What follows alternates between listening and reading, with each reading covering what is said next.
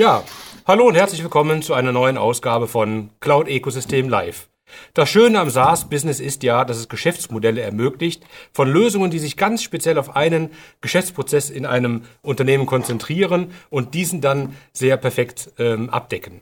Ein gutes Beispiel dafür ist Candice.io, äh, die sich den Bereich Automatisierung von Buchhaltung herausgepickt haben und äh, sich dort im Bereich des Rechnungseingangs äh, fokussieren und eine äh, super Lösung aufgebaut haben, die genau eben dieses Problem äh, perfekt löst. Ja, also es geht heute um das harte Thema äh, Finanzen und das direkt in doppelter Hinsicht, denn Candice äh, beschäftigt sich ja mit äh, Finanzen auf der einen Seite, auf der anderen Seite haben sie aber auch viel äh, davon. Und wie ihr wisst, spreche ich in diesem Format äh, gerne mit erfolgreichen CEOs, äh, die aus ihren Erfahrungen berichten. Und heute stehe ich vor der ganz besonderen Herausforderung, denn Candice gönnt sich sogar zwei CEOs, Co-CEOs. Und daher freue ich mich wirklich ganz besonders, heute hier zwei Gäste zu haben, nämlich Christopher Becker und Christian Rittesek. Beide sind Gründer von Candice.io. Hallo ihr beiden, willkommen im Club. Hallo, Hallo in die Runde. Alles okay bei euch? Alles super. Ja. ja, sehr schön. Dann lass ja, uns direkt starten. Ich habe mich, ich habe mich gerade nur gefragt, du hast von erfolgreichen CEOs gesprochen, ja. Da hast du uns eingeladen. Das freut, das freut uns, ja. Ja, ich, ich konnte an gar keinen anderen denken als an euch. Ähm, wobei ihr scheint ja wirklich, also äh, wenn ich das richtig in Erinnerung habe, seid ihr ja schon seit dem Studium im Tandem unterwegs äh, und könnt quasi gar nicht mehr voneinander lassen. Und jetzt stelle ich fest, ihr habt euch auch noch abgestimmt bezüglich eurer Garderobe. Das äh, ist ja sehr respektabel. Ja, das ist das, das Candice Corporate Outfit hier, unser, ja. unsere Arbeitskleidung. Aber ja. das, das ist wirklich ist ein Zufall heute. Ja, okay. Hätte ich, hätte ich jetzt auch gesagt. Co-CEO, ich habe das ja das ein oder andere Mal schon gehört. Es passiert aber jetzt auch nicht so ganz äh, häufig. Jetzt seid ihr beide CEO. Das heißt, ihr kloppt euch dann irgendwie auch um der, den, um äh, das, wer das Sagen hat bei euch. Vielleicht könnt ihr mal so ein bisschen aus euren Erfahrungen berichten, äh, vielleicht auch die Motivation. Warum seid ihr so aufgestellt und, und wie läuft das irgendwie in der Praxis? Und wer von, von euch beiden fängt eigentlich jetzt an? Bala, mach du. Ja, das ist, äh, das ist das Einzige, was immer schwierig ist, wenn es um die Co-CEO-Rolle äh, Co geht. Ähm, deswegen musst du das heute einfangen, Frank. Ja, also ja, ja, ich gebe mir Mühe, ja. Ähm, nein, ich glaube, das, das ist bei uns wirklich so gekommen, weil wir ja, ja Co-Founder sind. Wir haben es zusammen gegründet vor, vor knapp sechs Jahren und mhm. ähm, dann war irgendwann klar, okay, wir müssen so die C-Suite, ja, die wichtigsten Positionen besetzen. Und dann war für uns die Frage, okay, macht einer den CEO und der andere macht eine andere C-Rolle ähm, oder aber machen wir ein Co-CEO-Setup? Und ähm, das ist natürlich noch nicht jetzt äh, total weitläufig zu sehen da draußen, aber es gibt ja schon auch ein paar namhafte Firmen, äh, wie zum Beispiel Celonis ähm, und, ähm, und weitere, die das eben auch machen, also so ein Co-CEO-Setup haben. Mhm. Und für uns war es am Ende eine, eine Entscheidung zu sagen, also der CEO-Seat in der Firma ist total, ähm, ja, wie soll ich sagen, also ein, ein, ein potenziell großer, eine potenziell große Fehlerquelle.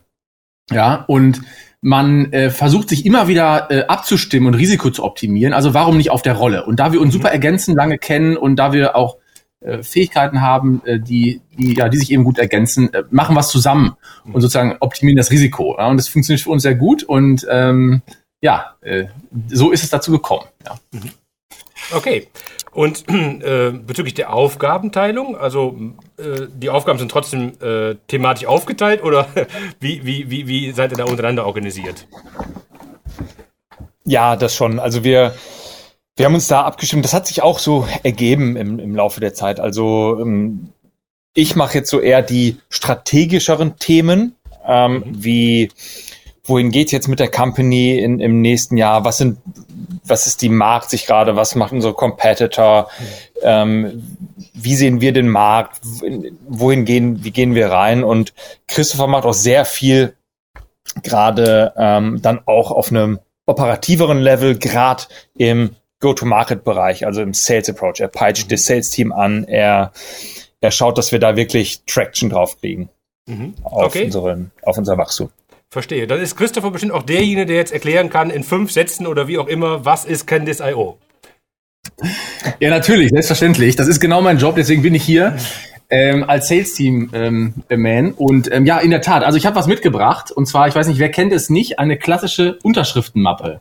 Mhm. Und genau diese Mappen, äh, das ist das, was Candice digitalisiert. Ja, ähm, das heißt, wir, wir digitalisieren äh, Rechnungsprozesse. Wir sind also ein Tool für, für einen digitalen, automatisierten Rechnungsprozess. Mhm. Das heißt, typischerweise die Rechnungen kommen rein an einer Stelle, werden dann ausgelesen. Ja, bei uns werden dann ähm, in einen Freigabeprozess gegeben. Ja, am Ende dann oder während des Prozesses durch Daten ergänzt. Also das sind Kostenstellen, das sind Buchungskonten. Und am Ende geht's dann ähm, rüber in eine Bezahlung und dann weiter in die in die Verbuchung zum zum Rechnungstool. Also das kann ein Datev sein, beispielsweise ein Edison sein, ähm, etc. Aber das ist genau das, was wir machen. Also den Rechnungseingang, Rechnungs Rechnungsmanagement und typischerweise, wie gesagt, ersetzen wir, äh, bringen wir aus dem Unternehmen raus diese tollen Mappen. Ja, mhm. die müssen weg und das ist sozusagen unsere Passion in Unternehmen, diese Mappen äh, zu klauen. Okay, dann gebe ich dir vielleicht das, äh, das Schlagwort künstliche Intelligenz oder Automatisierung. Also schafft ihr das von der Mappe direkt den ganz großen Sprung zu machen? Vielleicht kannst du dazu noch ein bisschen was sagen. Ja, absolut. Also wir haben ja relativ viel auch die letzten Jahre mit der Technischen Uni Berlin entwickelt, mit einem Forschungslehrstuhl für künstliche Intelligenz mhm. und ähm, haben sozusagen entlang dieser, dieser Reise des Dokuments, der Rechnung, den ich, die ich gerade beschrieben habe, also von Rechnung kommt rein, äh, wird dann äh, kategorisiert äh, über die Auslesung der Daten, über die Anreicherung mit Buchungskonten und Kostenstellen, äh, bis dann hin zum über Übertrag in das Buchhaltungssystem. Äh, in den ganzen einzelnen Prozessschritten haben wir sozusagen kleine, ich nenne das jetzt mal äh, KI-Booster, die also intelligent mitdenken, intelligente Vorschläge machen und dazulernen, mhm. um dann repetitive Aufgaben, die es ja typischerweise immer wieder gibt, auch in diesen Prozessschritten, dann eben selber zu übernehmen. Das heißt, der Mensch muss davor dann nicht mehr äh, immer wieder sich merken, dass doch die Facebook-Rechnung auf die Marketingkostenstelle kommt. Mhm. Oder dass ein, ich sag mal, PDF mit AGBs drauf, dass das eben nicht relevant für die Buchhaltung ist, mhm. sondern dass das eher in einen sonstiges Ordner geschoben wird. Also entlang dieser Reise gibt es immer wieder kleine Module, die sozusagen durch KI dann äh, die Men den Menschen unterstützen. Und insofern, ja, wir arbeiten dran, es soll immer weitergehen, wir sind noch nicht fertig, ja, es wird Schritt für Schritt für Schritt besser, aber im Vergleich zu einer Mappe äh, ist das schon eine ordentliche, eine ordentliche Steigerung, ja, mhm. definitiv. Ja, cool. Sehr schön. Wir werden auch gleich nochmal etwas näher auf das Produkt äh, eingehen. Wir wollen heute sowieso ein breites Themenspektrum ansprechen. Vielleicht können wir aber nochmal wirklich ein Stück weit vorne äh, anfangen. Ähm, weil was ich aus unserem Vorgespräch mitgenommen habt, ist, dass äh, so die Grundidee oder der Start von Cannes irgendwas auch mit einem bankmäßigen Hackathon zu tun hatte. Vielleicht könnt ihr uns mal ein bisschen einweihen, wie das Ganze losgegangen ist und wie man auf so eine Idee kommt. Das ist ja fantastisch, sich mit Buchhaltung auseinanderzusetzen. Ja, das, das stimmt. Das war wirklich 2015, also schon vor einiger Zeit. Ähm, Christoph und ich haben uns ja, wie du schon anfangs erwähnt hast, im Studium kennengelernt und für uns stand immer fest, wir wollen was zusammen machen. Nun hat es im Studium nicht geklappt und nach dem Studium hat Christopher ähm, ein HR-Business gegründet. Ich habe im Fintech-Bereich was gegründet und wir haben aber irgendwie gemerkt, so bei unseren Unternehmen, hey, im Sales ähm, ist sehr viel automatisiert und wird automatisiert. Der Marketing ist schon sehr viel automatisiert.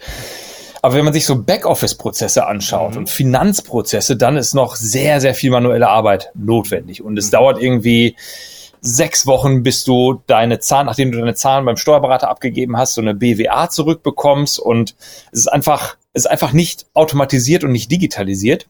Und da haben wir dann 2015 zusammengesessen und gesagt, okay, den Bereich, den müssen wir irgendwie angreifen. Mittlerweile ist die Technik so weit, dass, dass, dass es uns das ermöglicht. So, und dann war durch Zufall, war eine Woche später oder zwei Wochen später, als wir die Entscheidung getroffen haben, irgendwas in diesem Bereich zu machen, waren, war dieser Bankathon. Also es, mhm. ich glaube, das war damals der größte deutsche Hackathon war gesponsert von der Commerzbank und von Figo und Genie und in der Jury saßen Partner von Excel und von KPMG. Das war ein Riesending damals mit 120 Teams, äh, 120 Leuten, a äh, vier Teams oder äh, vier Leuten, vier pro Person, äh, vier Personen pro Team. Und da haben wir dann den Prototypen von Candice entwickelt mhm. und haben den dann sogar gewonnen. Also haben den ganzen Hackathon gewonnen. Das war, kam sehr überraschend, der Erfolg. Damit hätten wir nicht gerechnet. Aber das war natürlich der Startschuss für unsere, ja, für die weitere Zukunft von Candice, weil mhm. durch diesen Gewinn hatten wir ein bisschen PR bekommen. Mhm. Durch die PR hatten wir die ersten Kunden, die sich dann bei uns gemeldet haben, dass die gesagt haben, ja, wir haben auch diesen Pain in diesen Backoffice-Prozessen. Wir wollen das auch digitalisieren. Und da haben wir gemerkt, okay, das geht wirklich mehreren Leuten. So, und das scheint ein wirkliches Problem im Markt zu sein. Dann haben wir Geld in die Hand genommen, was wir übrig hatten und haben das ähm, quasi neun Monate lang diesen Prototypen gebaut, bis die ersten Kunden dann auch angefangen haben, dafür zu zahlen. Und das war dann der Startpunkt in unsere ja auch äh, Venture Capital Finanzierung, dann mit Point Nine. Ja. Ja, cool. Da kommen wir gleich nochmal drauf zu sprechen. Vielleicht erstmal könnte es noch einen, einen, Eindruck davon geben, wo ihr jetzt aktuell steht, also zum Beispiel Anzahl Mitarbeiter äh, oder in welche Richtung ihr bezüglich Umsatz äh, marschiert, dass wir einfach so eine Idee davon haben. Ja, also äh, Mitarbeiter sind wir mittlerweile bei 90 Mitarbeitern. Das ist schon sportlich. Ähm, ist natürlich jetzt ein ja, das, das, wir haben jetzt auch gerade durch Corona und durch das letzte Jahr einen ziemlichen Wachstumsschub erlebt ähm, und sind gerade dabei, die Company zu skalieren. Umsatz sagen wir nicht. Was wir aber sagen können, ist, dass wir mittlerweile, wir haben 10.000 Kunden, die unser Produkt mhm. nutzen, oder Nutzer, die, die es nutzen. Und wir prozessieren ein Rechnungsvolumen von zwei Milliarden Euro mittlerweile pro Monat. Und das ist wirklich exponentiell steigend, das Volumen. Und ähm, ja, das ist, das sind die Zahlen, die wir mittlerweile ja, erreicht haben. Ja, fair enough. Sehr gut. Klingt ja auch schon mal äh, sehr spannend. Ähm, ihr habt aber jetzt, und das hast du ja gerade eben schon mal angesprochen, ihr hattet ja äh, interessanterweise auch schon einige Finanzierungsrunden äh, gemacht. Ähm, und es ist euch ja äh, gelungen, auch äh, ziemlich zum Anfang, ähm, wirklich sehr renommierte Partner mit einzusammeln. Ihr habt ja insgesamt, wenn ich richtig gezählt habe, insgesamt acht VCs. Äh, darunter aber auch solche Partner wie jetzt Point9, äh, sicherlich ein Highlight äh, unserer Branche, äh, Fly Ventures, Speed Invest, Commerzbank und so weiter. Äh, aber ich glaube, mit Point9 mhm. und Fly seid ihr irgendwie gestartet. Das wahrscheinlich auch dann direkt nach diesen neun Monaten, was du eben gesagt hattest. Vielleicht kannst du uns mal erzählen, ähm, wie das denn so war, wie, äh, wie, wie, ihr, wie ihr da in den Kontakt gekommen seid. Ich kann mir vorstellen, es funktioniert nicht mit äh, Businessplan at point 9, hallo, ich hätte mal gerne Geld, sondern irgendwie, vielleicht könnt ihr uns da einweihen, wie, wie, wie hat das irgendwie funktioniert? Und dann können wir danach über die weiteren Finanzierungen sprechen. Ja, genau. Also dieses ähm, Hallo, äh, Hallo at, at Point 9, äh, das, das funktioniert vielleicht in, in einem Prozent aller Fälle. Was wir ähm, gemacht haben oder wie, wie der Kontakt da zustande kam, war über Netzwerk. Also ähm, sowohl Christoph als auch ich kommen ja aus der Startup-Welt, wir kennen viele Leute und ähm, die ersten Finanzierungen kamen dann durch private Kontakte, die uns zu Christoph Jans damals vom Point 9 äh, introduced haben. Und dann haben wir dort gepitcht und Christoph fand uns ähm, spannend und ja, so ist das dann alles äh, zustande gekommen. Mhm. Weil man da auch dazu sagen muss, wir hatten ja noch nicht viel vorzuweisen. Ne? Wir hatten ja noch, wir hatten ja ein paar Kunden, die ein paar Euro gezahlt haben für unser Produkt. Aber alle Business Angels, die damals investiert haben, haben an uns als Gründer geglaubt. Mhm, mhm, und ich, ich kann mich noch erinnern, da saßen wir am Hauptbahnhof in Berlin zusammen, da haben wir einen ähm, Deal gemacht über ein paar hunderttausend Euro und der, und der, der Business Angel hat damals gesagt, also ich finde euch so toll, egal was ihr macht, ich gebe euch einfach das Geld. Ne? Und egal was ihr mit dem Geld macht, ich, ich finanziere, ich finanziere euch. Und das war, ja, die haben einfach geglaubt, an unsere Vision geglaubt, an unsere, an unsere Passion, die wir rübergebracht haben. Und das war, das war so der, der Start von mhm. Candice. So ja, haben wir cool. die ersten ja. paar hunderttausend Euro gesammelt. Ja, würde ich mir häufiger äh, in Deutschland wünschen. Ne? Also das, weil das ist so ein bisschen auch das amerikanische Modell, ne? äh, an, an die Gründer äh, zu glauben, weil da gibt es, glaube ich, ein Feeling, dass da dann auch was Vernünftiges bei rauskommt. Dann ging das ja aber auch weiter. Ihr habt weitere Finanzierungsrunden abgeschlossen und ihr habt ja dann, wenn ich es richtig äh, sehe, äh, auch ähm, äh, im letzten Jahr oder vielleicht auch 2019 ähm, einen Investor aus dem Silicon Valley tatsächlich irgendwie gewonnen mit Lightspeed. Wie kriegt man sowas denn äh, hin? Weil ich meine, dann ist man da schon im mehr oder weniger ganz großen Business. Ja, ja, das stimmt. Das war auch, also wir haben, wir haben 2018 standen wir an dem, an dem Punkt, wo wir gesagt haben, okay, wir wollen jetzt ähm, das, das Business wirklich groß machen und wir sind auf einem guten Weg. Und da hatten, haben Christoph und ich zusammengesessen und gesagt, okay, dann lass uns, wir müssen jetzt halt einfach einen richtig guten VC reinholen. Dann haben wir geschaut, okay, wen gibt es auf der Welt als richtig gute VCs? Sind zu unseren bestehenden Investoren gegangen und haben gesagt, hey, wir wollen eine Intro zu dem und dem und dem und dem. Und einer war davon Lightspeed. Und dann haben wir, haben wir Lightspeed das gepitcht. Lightspeed hat sich unsere Daten angeschaut und ja, das war der Anfang. Mhm. Okay, das heißt. Also es war auch, auch hier die Antwort durch ja. bestehende Investoren. Ja, genau. Das heißt, die, die unterstützen euch schon dann äh, massiv. Klar ist ja auch deren, deren Interesse. Es funktioniert aber auch in der, in der Praxis. Die machen Türen auf, die bringen das eigene Netzwerk äh, mit. Ähm, also da, äh, da kriegt man wirklich massiven Support. Fragezeichen? Ja, ja, total. Also gerade in der Anfangszeit ist das Wichtigste ist nicht unbedingt das Kapital, sondern klar, Kapital ist ein Punkt, aber dieses Netzwerk, was, was man sich mit Investoren einkauft, mhm. ähm, das ist brachial wichtig. Also es gibt da wirklich einen Unterschied, ob man mit so einem ähm, B oder C Business Angel oder Early Stage Investor zusammenarbeitet oder mit so einem A ähm, Angel wie ein Point 9, wie ein Fly, wie ein 42 Cap, weil die einfach das Netzwerk haben. Und dann sind die Folgerunden leichter, als auch natürlich Business-Kooperationen. Ne? Weil mhm. wenn wir, wenn wir jetzt einen Termin haben wollen mit, ich sag mal, jemandem von SAP, dann kriegen wir den innerhalb von 24 Stunden, haben wir einen Call mit denen. Mhm.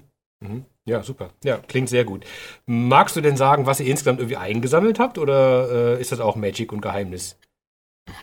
Nee, wir sind jetzt, insgesamt sind wir jetzt bei knapp 20 Millionen mhm. Dollar, ja. Ja, die wir eingesammelt schön. haben. Ja, Glückwunsch, da kann man mitarbeiten, finde ich gut.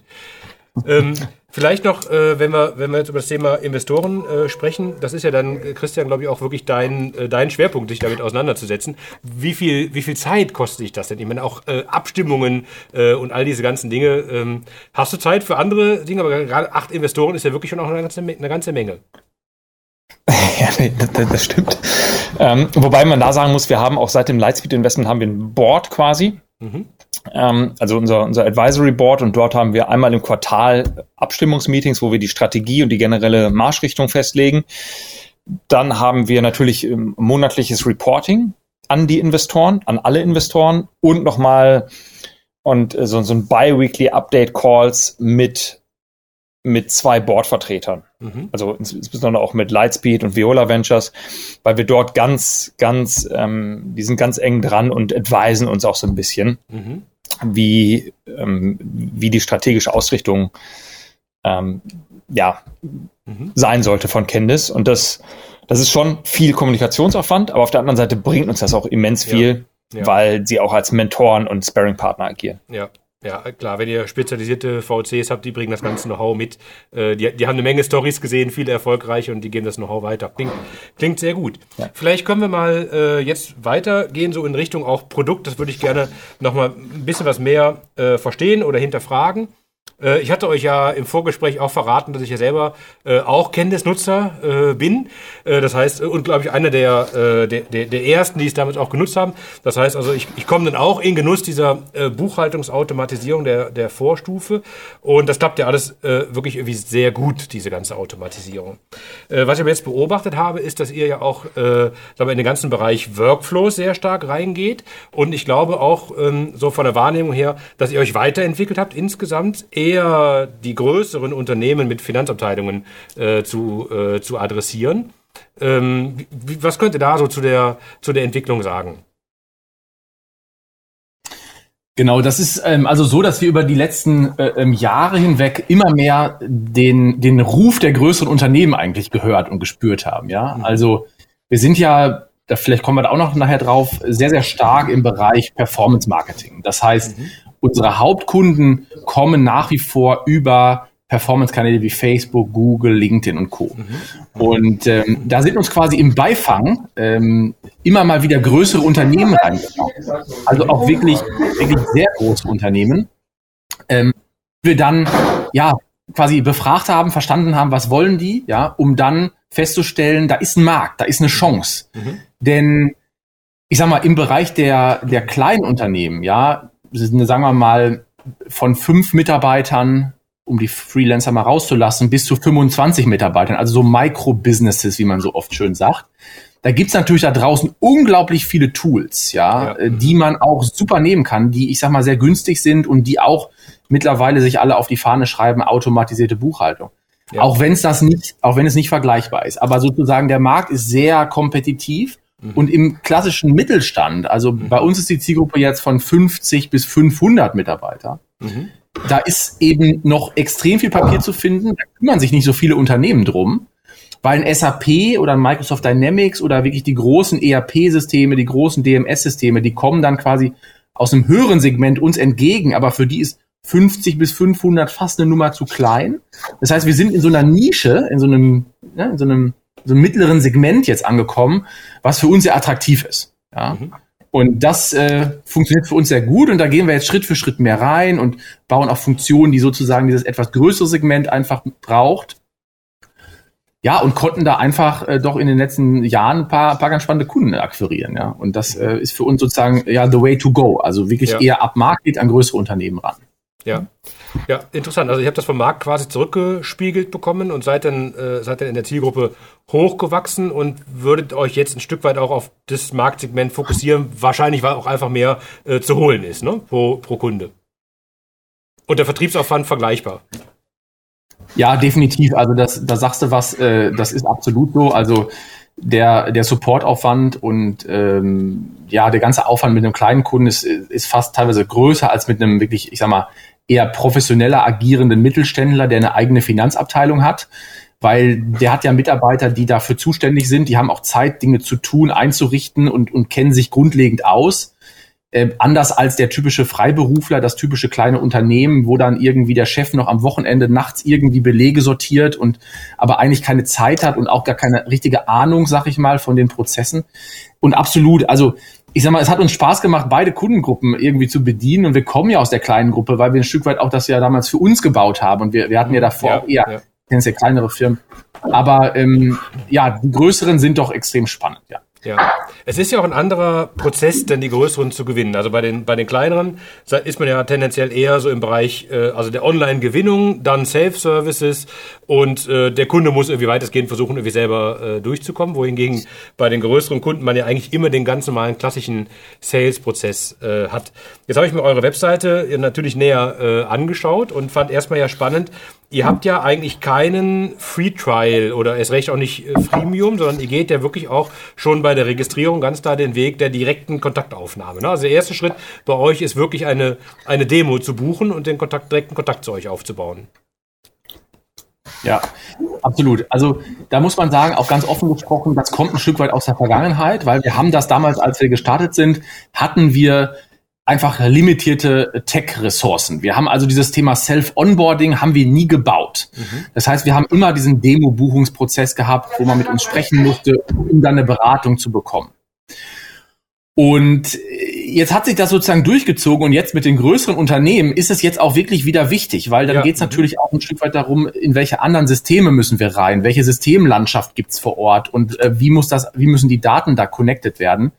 Das heißt, jetzt ist es wirklich auch ähm, auch wieder wichtig. Und hätten wir jetzt ähm, Self, Self-Service und Self-Onboarding, dann hätte es wahrscheinlich sein können, dass wir dann jetzt auch wirklich eine Salesforce da hätten aufgebaut. Ja, ja. Ähm, aber das war zumindest das Tolle. Wir haben da für uns, und das ist auch so ein bisschen mein, ja, mein Learning und vielleicht auch eine Empfehlung an andere Gründer, ähm, dass man, glaube ich, sich vielleicht keinen Gefallen damit tut, wenn man zu schnell in Richtung Self-Serve geht, gerade ganz am Anfang, weil man natürlich einfach auch wenig lernt. Und wir haben natürlich sehr viele Daten erhoben, wir haben mit den Kunden gesprochen, wir haben sehr viel verstanden über die Prozesse. Und es hat uns immer nochmal einen Wettbewerbsvorteil verschafft, als wenn ich nur irgendwie weiß, wie viele Belege die prozessieren und wo die im Produkt hinklicken. Also wir kannten die gesamte Tool-Landschaft äh, immer. Mhm. Und das hat uns, ein, hat uns einen Vorteil gegeben in der Produktentwicklung quasi als, ja. als, als ja, lebhafte Insight, sag ich mal. Ja, ja glaube glaub ich sofort. Und es, äh, es funktioniert ja auch, also zumindest bei mir hat es ja auch funktioniert. Äh, und der Erfolg gibt, der Erfolg gibt euch ja auch recht. Ähm, vielleicht nochmal, äh, um beim Geschäftsmodell zu bleiben. Ähm, ich habe ja ein wunderschönes Preismodell auf eurer Webseite gesehen, aber keine Preise. Und wir sind ja unter uns. Ne? Wollt ihr mal sagen, was man dann so in ungefähr hinwettern muss für, für ein kanntes System? Oder, äh, oder ist es, ist es warum, warum geht ihr damit nicht offensiv um, wie es ja die meisten SaaS-Lösungen machen? Das ist doch eine Frage für meinen, für meinen Co-CEO hier. Dann scheint es eine richtige fiese Frage zu sein.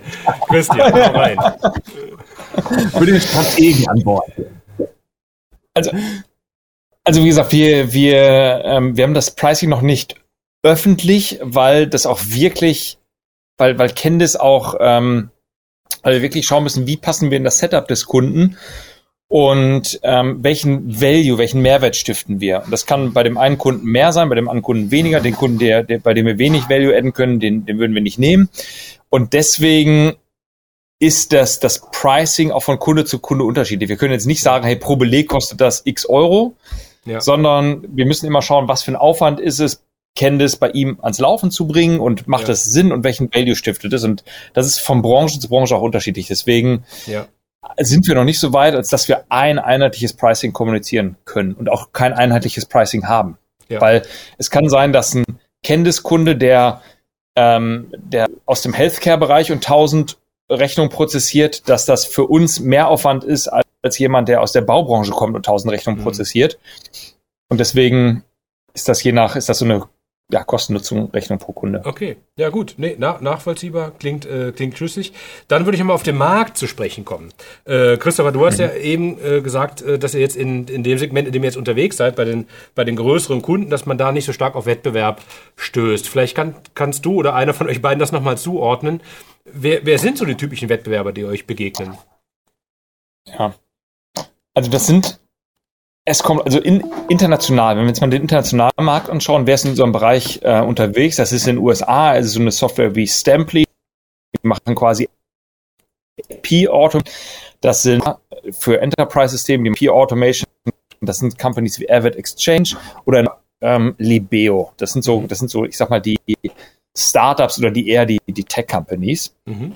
Ähm, gegen wen competen wir noch? Das sind hauptsächlich auch DMS-Systeme. Ne? Also wenn wir an mhm. zu Kunden pitchen, die die eine Lösung brauchen für Rechnungsmanagement, mhm. vergleichen die uns häufig auch mit den DMS-Systemen und merken dann ziemlich schnell, aha, wir brauchen gar kein kompliziertes DMS-System, weil alles, was wir suchen, ist ein Tool für unsere, ein ganz schlankes Tool für unsere Rechnung und für unser ähm, für unser Payment oder mhm und dann landen die bei uns. Ja. Und auf der, auf der DMS-Seite sind das dann Kunden wie, oder Competitor wie DocuWare oder wie ein Elo. Ja. Die aber dann eine sehr, sehr äh, ähm, schwere Solution quasi bieten. Ja, ja, klar. Nee, äh, äh, verstehe ich total.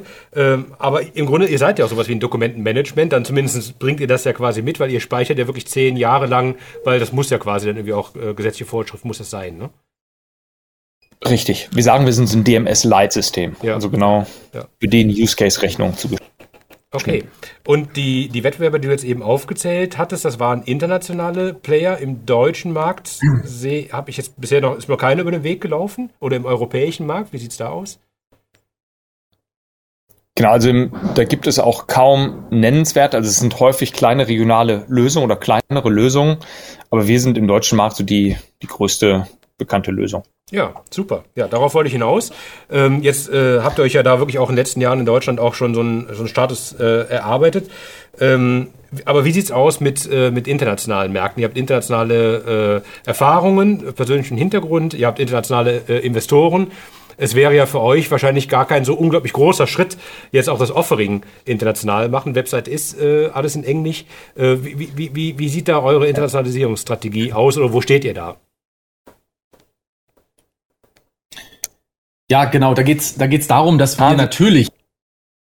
Oh, jetzt haben wir ein Delay und jetzt. Ja. mach du, ja. mach du. Ja. Mach du. Welcher Co macht's jetzt hier? Ja. ja. Also genau, ähm, genau. Vom Prinzip ist so absolut. Wir wollen das nicht nur in Deutschland machen, sondern wir wollen das international ausrollen. Und ähm, für uns ist Europa wirklich die wichtigsten Märkte Europas. Das sind unsere Märkte, mhm. wo wir die nächsten fünf Jahre wirklich angreifen wollen. Mhm. Und wir sind jetzt gerade mit Holland gestartet, also mit den Niederlanden, um da jetzt wirklich zu proven, zu beweisen, für uns zu lernen, in, ne, wie geht es in den neuen Markt reinzugehen, ähm, ne, mit welchem Team, wie viel kann man zentral machen, wie viel muss man dann spezifisch für die Länder machen.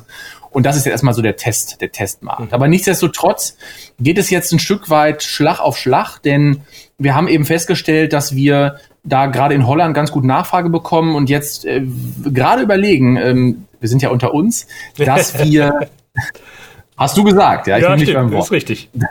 Dass wir jetzt äh, äh, doch sehr schnell die nächsten Monate doch deutlich weiter aufmachen. Mhm. Weil wir haben festgestellt, mit so, ich sag mal, generalistischen Schnittstellen im Produkt, um dann die entsprechenden länderspezifischen ähm, ähm, Accounting-Lösungen anzuknüpfen, können wir sozusagen in einem Schlag mehrere Länderregionen oder mehrere Länder einfach auf einmal bedienen. Und das ist so ein bisschen jetzt der, der Weg. Ähm, aber definitiv, wir, wir wollen in andere Länder gehen. Und vielleicht das noch als, als kleine Seiteninformation. Es ist ja auch einfach mittlerweile total schwer, ähm, wirklich, das ist das Gejammere, was man immer hört, äh, wirklich gute Leute zu finden, also auch gute Salies etc. Ja, ja und ja. gute Marketeers. Und ähm, ich sag mal, wenn wir wirklich in Deutschland Sales machen, dann brauchen wir Leute, die natürlich Deutsch sprechen können oder also am besten natürlich auch Deutsch, äh, deutsche Muttersprachler sind und das wird halt zunehmend schwerer. Und wenn wir natürlich jetzt auf englischsprachig gehen, öffnet sich natürlich uns ein riesiger Markt auch an Talenten, mhm. die wir einsetzen können, auch nochmal mit deutlich mehr SaaS-Erfahrung, weil das international einfach auch weiter ist. Ja. Und auch schon diesbezüglich kann uns sowas sehr helfen. Ähm, mhm. Und das heißt, meine, meine Vermutung ist, oder mein Tipp auch so ein bisschen an Gründer, die vielleicht zuhören, geht schneller in andere Länder und international vielleicht, als man, als man im ersten Moment denkt. Ja, weil es weitere mhm. Chancen aufmacht. Ja, absolut, sehe ja. ich genauso. Äh, vielleicht dann dazu noch direkt die Frage, kann es in fünf Jahren, wo, wo seht ihr euch da? Wo geht die Reise hin? Ja, das sind wir, also in fünf Jahren sind wir der Marktführer in Europa für automatisierte Finanzprozesse. Also wir sagen mhm. Automated Financial Processes. Wir, unser Motto ist ja We Empower Finance People. Wir sind so die Plattform, auf der Finanzprozesse automatisiert laufen. Was heißt das? Das heißt, dass wir an verschiedene Systeme angekoppelt sind, Rechnungen automatisch zusammenstellen. Dann, dann sagen wir zum Beispiel, hey, Candice hat 5000 Rechnungen gefunden für diesen Monat. Ähm, 4900 sind irgendwie sind bezahlt, sind gebucht. Hier sind 100 Rechnungen, die noch offen sind. Und ähm, dann kreiert Candice automatisch Payment-Läufe sodass diese dann auch automatisch gezahlt werden, und zwar so cash-effizient gezahlt werden, dass, ähm, dass da kein manueller Eingriff mehr nötig ist. Also wir reduzieren diesen ganzen, diesen ganzen, ich sag mal, manuellen Overload, mhm. reduzieren wir mit so einer Lösung. Ja, das klingt sehr also, gut und sehr, sehr spannend. Ja. Klasse. Ja, habt ihr noch einiges vor äh, für die Zukunft und ähm, Vielleicht können wir äh, jetzt auch zum Thema äh, Vermarktung mal überleiten, weil ich meine, wenn man Marktführer werden will, dann muss man da ja auch irgendwie was, äh, was können. Bin ich jetzt wirklich total interessiert, äh, von euch zu hören, wie ihr da so vorgeht. Christopher, du hast ja, ich glaube, das ist ja eher so auch ein bisschen dein äh, Thema. Ähm, du hattest ja eben schon mal gesagt, ähm, äh, ihr macht Performance Marketing äh, und du hast es ja auch schon mal Facebook, Google Ads und so weiter angesprochen. Magst du da nochmal einsteigen und nochmal vielleicht äh, erzählen? Vor allen Dingen ist es ja auch auf der zeitlichen Schiene. Das war der erste Schritt, wie ihr den, in den Markt, wie ihr den Markt wirklich erobert habt, online, äh, inbound. Und dann können wir nachher den Ausblick machen. Aber vielleicht kannst du da nochmal ein bisschen was zu erzählen. Ja, super gern. Ja, wir sind in diesem Punkt ein wenig untypisch, muss man sagen, denn die allermeisten Firmen im SaaS-Bereich, zumindest so die, die man so in Deutschland kennt und auch sehr bekannt sind, sind doch sehr stark, ähm, ja, so outbound driven, ja, also gehen sehr stark aktiv auf Unternehmen zu ähm, und ähm, es ist eher ja ein Modell, äh, wo man eben rausgeht an die Kunden oder an die potenziellen Kunden. Wir sind äh, sozusagen äh, historisch betrachtet eher die, die äh, ja mit Facebook und Google Werbung groß geworden sind. Ja, vor allen Dingen Facebook. Also wenn Facebook nicht gewesen wäre, dann glaube ich, wäre Candice heute nicht da, muss man sagen, denn wir sind die letzten Jahre sehr stark über Facebook gewachsen. Und ähm, das wird jetzt natürlich flankiert noch durch Google, Google Suche, Google Display, aber auch durch LinkedIn, Xing, also nochmal viel weitere Plattformen. Es kommen jetzt auch noch so Content Syndication dazu. Also ne, es wird immer weiter diversifiziert, aber generell das Thema die äh, Performance Ads. Das ist das ist das, wie wir groß geworden sind. Darf und das ist auch einhaken? Vielleicht, vielleicht ja, gerne, das, das, ist, das ist echt spannend, äh, weil, weil gerade, ich habe das jetzt auch mehrfach von, von Facebook äh, gehört. Meine, meine Frage war immer, äh, findet man dort auch wirklich B2B-Kunden? Äh, das, scheint, das scheint wirklich der Fall zu sein. Ja, also das war ja auch für uns damals so, deswegen sage ich ein Stück weit, wir sind da ein bisschen, bisschen äh, äh, ähm, ja, besonders, weil wir das auch nicht gedacht hätten. Ich weiß noch, vielleicht noch, noch mal eine besondere Zielgruppe herauszunehmen. Wir haben ja auch damals oder immer schon viel mit Steuerberatern auch gemacht, ja. Und Steuerberater sind ja vielleicht noch mal eine speziellere Zielgruppe. Und selbst die haben wir, ich sag mal, sehr gut zu guten Kosten äh, über Facebook akquirieren können. Mhm. Was sich erstmal uns nicht sofort erschlossen hat, aber die Daten haben, haben uns da unsere, unser Bauchgefühl widerlegt. Es funktioniert gut. Es hat gut mhm. funktioniert, es funktioniert immer noch gut. Interessant. Ja. Und wir investieren, wir geben jeden, jeden Monat mehr, äh, mehr bei Facebook aus. Nach wie vor steigt das noch, das Budget. Okay. Okay, weil ich habe auch von, von anderen schon mal gehört, dass sie gesagt, ähnliches berichtet. Facebook war sehr stark in der Anfangsphase. Äh, dann hätte es aber irgendwie auch eine gewisse Abschwächung gegeben. Aber da würdest du sagen, das ist bei euch nicht zu, zu beobachten. Naja, also ich sag mal, noch steigt das Budget und wir sehen, dass das auch noch eine, eine, gewisse Zeit andauern kann. Also wir haben noch nicht sozusagen den Markt leer gefischt bei Facebook. Ja, alle Fische sind noch nicht aus dem Teich. Aber ähm, gerade die größeren Kunden, gerade die, ich sag mal, ja, wir haben eben von 50 bis 500 Mitarbeiter gesprochen. Sagen wir mal, die 200 bis 500 Mitarbeiter großen Unternehmen, äh, die sind natürlich schon eher, also eher besser auch über Out, Outbound, also über Kaltakquise, mhm. über, mhm. über wirklich Social Selling und so weiter zu erreichen, äh, weil da halt auch äh, natürlich viele Buchhalter sitzen, die jetzt nicht auf Facebook sind, beispielsweise, ja. ja. ja. Aber trotzdem das Problem haben und die müssen wir dann halt sozusagen direkt angehen. Ja. ja. aber kann man sagen, dass äh, Online-Marketing oder Performance-Marketing, wie du eben gesagt hast, für den ersten Schritt eigentlich wirklich ein super Start ist und das will man ja dann auch weiterlaufen lassen oder auch weiter ausbauen, aber dann kommen nachher sozusagen weitere Vertriebskanäle, nämlich Outbound, der persönliche, der klassischere Vertriebsprozess, der kommt dann zusätzlich dazu. Ja, ich glaube, ich glaube, man, man kann es nicht über einen Kamm scheren. Wie gesagt, also bei uns war es auch eher ungewöhnlich jetzt im Vergleich zu anderen. Es hat aber funktioniert. Man muss es schlichtweg äh, testen, ausprobieren. Äh, wir haben mit Outbound auch schon mal keine gute Erfahrung gemacht, es hat auch schon mal nicht funktioniert. Ähm, das heißt, bisher waren wir, wie gesagt, die Performance äh, ähm, getriebene Firma. aber das ändert sich gerade so ein bisschen, weil wir jetzt sehr, sehr stark auch im Outbound werden und da wirklich mhm. investiert haben. Also ich glaube, ich würde es nicht über einen Kamm stellen. Man muss es ein Stück weit probieren. Es kommt auf die Zielgruppe an, auf die ICPs an. Wie offen sind die? Sind die auf der Suche? Ne? Kann man die online erreichen oder nicht? Man kann es nicht über einen Kamm scheren. Man ja. muss es wirklich ausprobieren. Es ist immer nichts und der kann sich im Grunde auch verändern. Ne? Man, man misst es ja, man hat das Ganze ziemlich transparent und kann entsprechend ja. äh, reagieren, ja. Lass Absolut. uns aber beim, beim Thema Outbound vielleicht noch mal ein bisschen tiefer einsteigen. Also es, man, man hat ja da grundsätzlich die zwei Wege, äh, dass man sagt, man, man geht irgendwie direkt äh, raus an die, an die Accounts ran Messen, mhm. gut, haben wir jetzt momentan vielleicht weniger, also, aber solche klassischen Aktivitäten, äh, Direktmarketing und so weiter. Und das andere Thema ist ja dann, dass man sagt, okay, wir, wir suchen uns auch Partnerschaften. Ähm, mhm. Welchen Weg geht ihr oder geht ihr vielleicht sogar beide? Genau, also wir gehen beide, ja. Ähm, auch das ist wieder so eine, so eine Erfahrung von Candice. Wir haben ähm, Outbound war jetzt einfach klar, dass wir da rein müssen. Auch in Gesprächen mit vielen anderen Gründern war klar, ähm, dass die sehr stark auf Outbound setzen und es gibt eigentlich keinen Grund, warum es bei uns nicht funktionieren sollte. Es hat auch schon mal in einem kleinen, ich sag mal, Feldversuch bei Candice in der Vergangenheit schon funktioniert. Also wir haben erste Daten, die das beweisen. Wir hören von anderen, es funktioniert. Unsere Zielgruppe ist dafür auch, ich sag mal, offen. Also deswegen machen wir Outbound. Aber eben genau wie du gesagt hast, für uns auch wichtig der indirekte Vertriebskanal. Das mhm. heißt, der Vertrieb über Partner. Mhm. Und Partner sind dann Steuerberater, Systemhäuser, äh, Digitalisierungs-, Innovationsberater, ähm, sind ähm, ähm, Produktkooperationspartner, sind Banken. Also alle, die quasi ähm, sich mit der Beratung auskennen äh, oder Kundenkontakt haben zu unserer Zielgruppe, wo wir dann eben gemeinsam äh, mhm. über die Partner an die, an die potenziellen Kunden rangehen. Und mhm. das ist auch etwas, was wir quasi neben Outbound gerade aufbauen. Ja. Ähm, also wir haben da schon quasi einen, schon ein ordentliches Grundrauschen drin, weil wir das seit Jahren machen, aber jetzt nochmal deutlich hebeln, eine dedizierte Abteilung sozusagen dafür bauen und, und da jetzt ganz, ganz viel passiert, genau. Das, äh, das heißt also, ihr seid gerade dabei, äh, jetzt wirklich ein Partnerprogramm äh, zu etablieren und, und mehr PS auf die Straße zu bringen.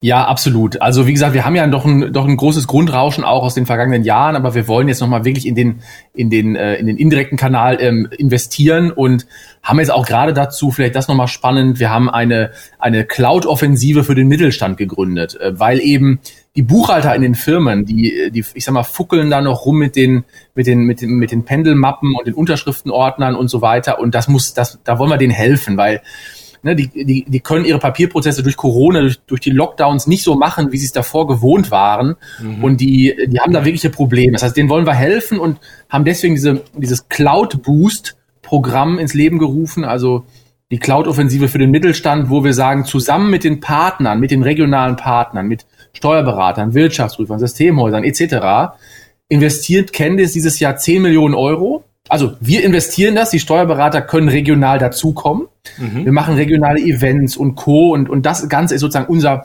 unser, unser Zukunftsprogramm für den indirekten Kanal, für die Partner. um eben am Ende zusammen, ja, Candice und Partner den Mittelständler wirklich zu digitalisieren und zu automatisieren, ja. Und deswegen absolut, es gibt ein Partnerprogramm, es gibt da viele spannende Sachen. Und da glauben wir dran. Das ist quasi eines, eines unserer, unserer strategischen Themen dieses Jahr. Ja, glaube ich sofort. Die Partner, die ihr sucht, die müssen im Grunde sich aber auch so halbwegs mit Businessprozessen auskennen, weil die ja Zugang zu der Zielgruppe äh, haben müssen. Also das wird wahrscheinlich ein Kriterium dafür sein. Ne? Ja, genau. Also wir haben natürlich auch da viel experimentiert und ich sag mal, der klassische, ich, ich sag das mal so Hardware-Schubser, bitte, ne, mit, mit äh, Den muss es auch geben, ja. Den muss aber, es richtig, danke, ja. den muss es auch geben, aber der wird sich schwer tun, Kenntnis zu verkaufen. Also ja. genau wie du sagst, Beratungsexpertise ist da wichtig. Ja, ja, total naheliegend. Äh, dann, dann vielleicht noch ein, eine Verständnisfrage jetzt nur äh, für mich, weil wir sind ja unter uns. Ne? Ähm, die, die Partner, die ihr habt, das sind aber quasi Broker oder Agents, das sind ja keine Reseller. Das heißt, äh, die, die Vertragsbeziehungen kommen dann nachher ja mit Candice und dem Kunden direkt zustande, richtig? Ja, auch da äh, die klassische Antwort, es kommt darauf an. Okay. Ähm, es gibt viele Modelle. Es, in der Tat, mhm. typischerweise ist der Vertrag zwischen Candice und dem, und dem, und dem Endkunden, ja. Aber es gibt auch Großpartner, die wir haben, wo der Vertrag dann über den Partner zustande kommt. Es gibt Modelle, wo wir den Vertriebsprozess machen und der Partner uns quasi nur Tippgeber ist und nur Leads rüberspielt. Und dann gibt es andere Partner, äh, wo der Partner wirklich Reseller und auch den Vertriebsprozess macht. Also mhm. es gibt quasi von A bis Z gibt's alle Möglichkeiten. Ja. Ähm, da sind wir sehr flexibel. Okay, angepasst an die Zielgruppe muss man es dann wahrscheinlich auch. Ja, sehr schön. Okay, ja, dann ähm, würde ich zum nächsten Thema äh, überleiten, nämlich die persönlichen Erfahrungen. Äh, also so ein Business hochzuziehen ist ja nicht immer ganz große Freude, da gibt es ja auch mal echte Probleme oder auch, oder auch Schläge, aber es gibt ja beides. Es gibt das Positive und äh, auch das äh, Anstrengende. Und da würde ich von euch mal gerne so ein bisschen äh, hören, wie da so eure persönlichen Erfahrungen sind. Vielleicht, wenn wir mal damit anfangen, bei den positiven Sachen. Äh, wo würdet ihr sagen, und vielleicht erstmal so in Richtung Christian, damit er auch nochmal zu Wort kommt. Was würdest du sagen, ist für dich jetzt echt die positive Erfahrung auf dem Weg von Candice bisher gewesen?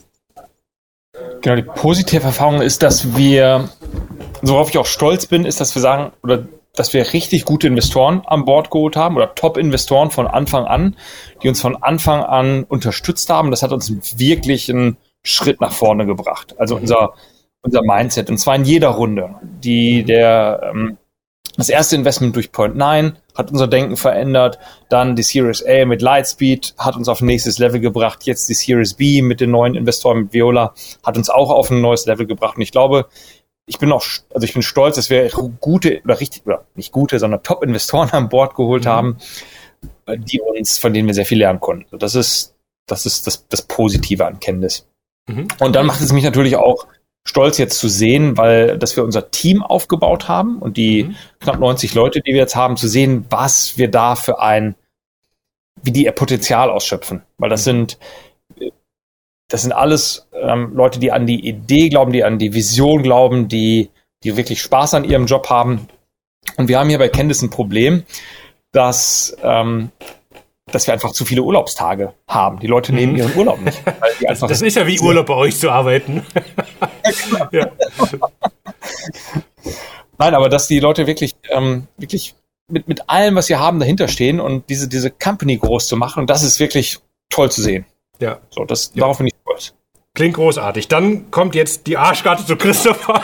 Christopher, was waren denn die größten Frustelemente oder die größten Fehler? Ich weiß, dass du über sowas ja auch manchmal ganz gerne redest. Ja, das hatte ich mir anders vorgestellt jetzt. Ja. so, soll, soll ich es diplomatischer ähm, formulieren? Nein, nein, nein, überhaupt kein Problem. Also ja, ich meine rein rein persönlich muss ich natürlich einfach auch sagen, dass äh, Gründer zu sein oder, oder, oder Geschäftsführer zu sein, einfach auch persönlich ähm, oft ja ein ein Auf und Ab der Gefühle ist, weil auf der einen Seite, also aus ganz verschiedenen Blickwinkeln betrachtet, ja, auf der einen Seite ist alleine so diese diese diese Doppelrolle zwischen Gründer und Geschäftsführer oder Gründer und Co-CEO äh, nicht einfach, weil als Gründer ist man ja jemand, der, der am besten Dinge selber fixen möchte, der selber dann Verantwortung übernimmt, selber reingehen will und auch äh, Dinge, die schief laufen, nur ganz schwer ertragen kann. Mhm. Ja, also ich kann das von mir erzählen, wenn ich jetzt irgendwo was bei Candice sehe, was nicht gut läuft, dann würde ich am liebsten da hingehen und den, also nicht es ihn wegnehmen und selber machen unbedingt, aber zumindest helfen und mitmachen und, und so weiter und das fixen, weil ich es nicht, ich sag mal, nicht haben kann. Ja, weil es ja mein Baby ist und, und so weiter, ja. Ähm, auf der anderen Seite als CEO ähm, ist man natürlich dann auch, ich sag mal, nicht immer gern gesehen, weil es natürlich dann heißt, na ja, jetzt mischt er sich ein, ja, was will der jetzt hier?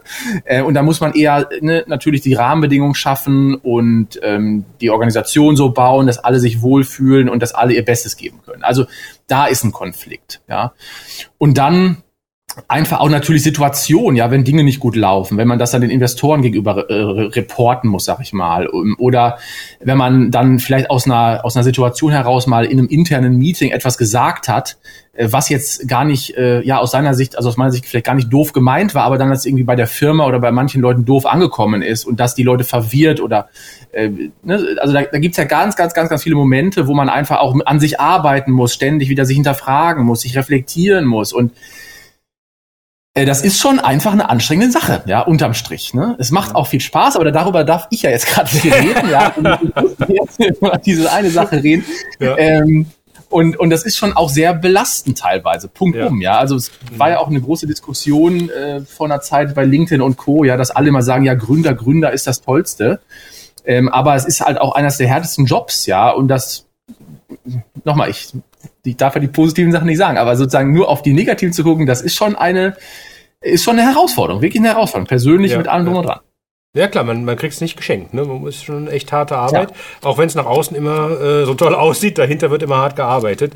Nachvollziehbar habe ich auch schon anderweitig gehört, kenne ich auch selber. Von daher erstmal danke für die, für die Einschätzung.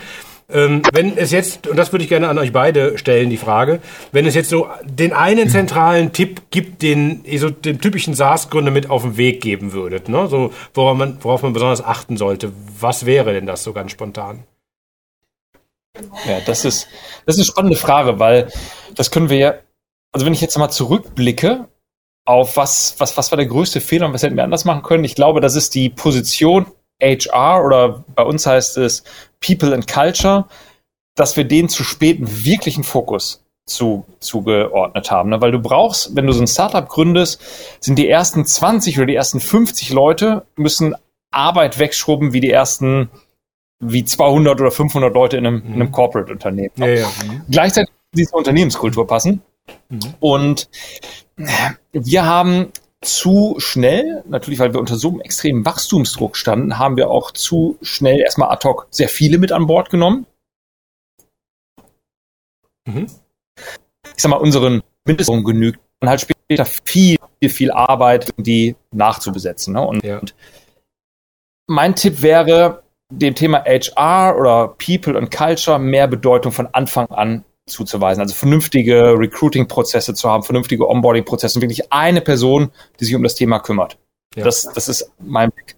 Und um das zusammenfassend zu sagen, also ich, ich würde sagen, Top-Investoren, ganz wichtig, Top-Leute, also lieber jemanden erfahrenen etwas mehr Geld zahlen, als zwei Unerfahrene einzustellen. Mhm. Also Top-Investoren, Top-Leute und Top-Prozesse. Also mhm. gute Recruiting und gute Onboarding-Prozesse. Okay. Das sind so ja. meine drei da würde ich sagen, hat der, hat denn der Stratege von euch beiden gesprochen? Deswegen jetzt mal die Frage an Christopher weiter. Was, was wäre dein, was wäre dein Tipp? Ist das der gleiche? Oder die gleichen drei? Ja, das war jetzt so umfassend, erschlagend. Ähm, was, was, was könnte ich noch hinzufügen? Ähm, ich glaube, vielleicht nochmal auch eine Sache ganz persönlicher Natur. Ähm, ich meine, wir sind ja jetzt beides BWLer, ja, ähm, Christian und ich.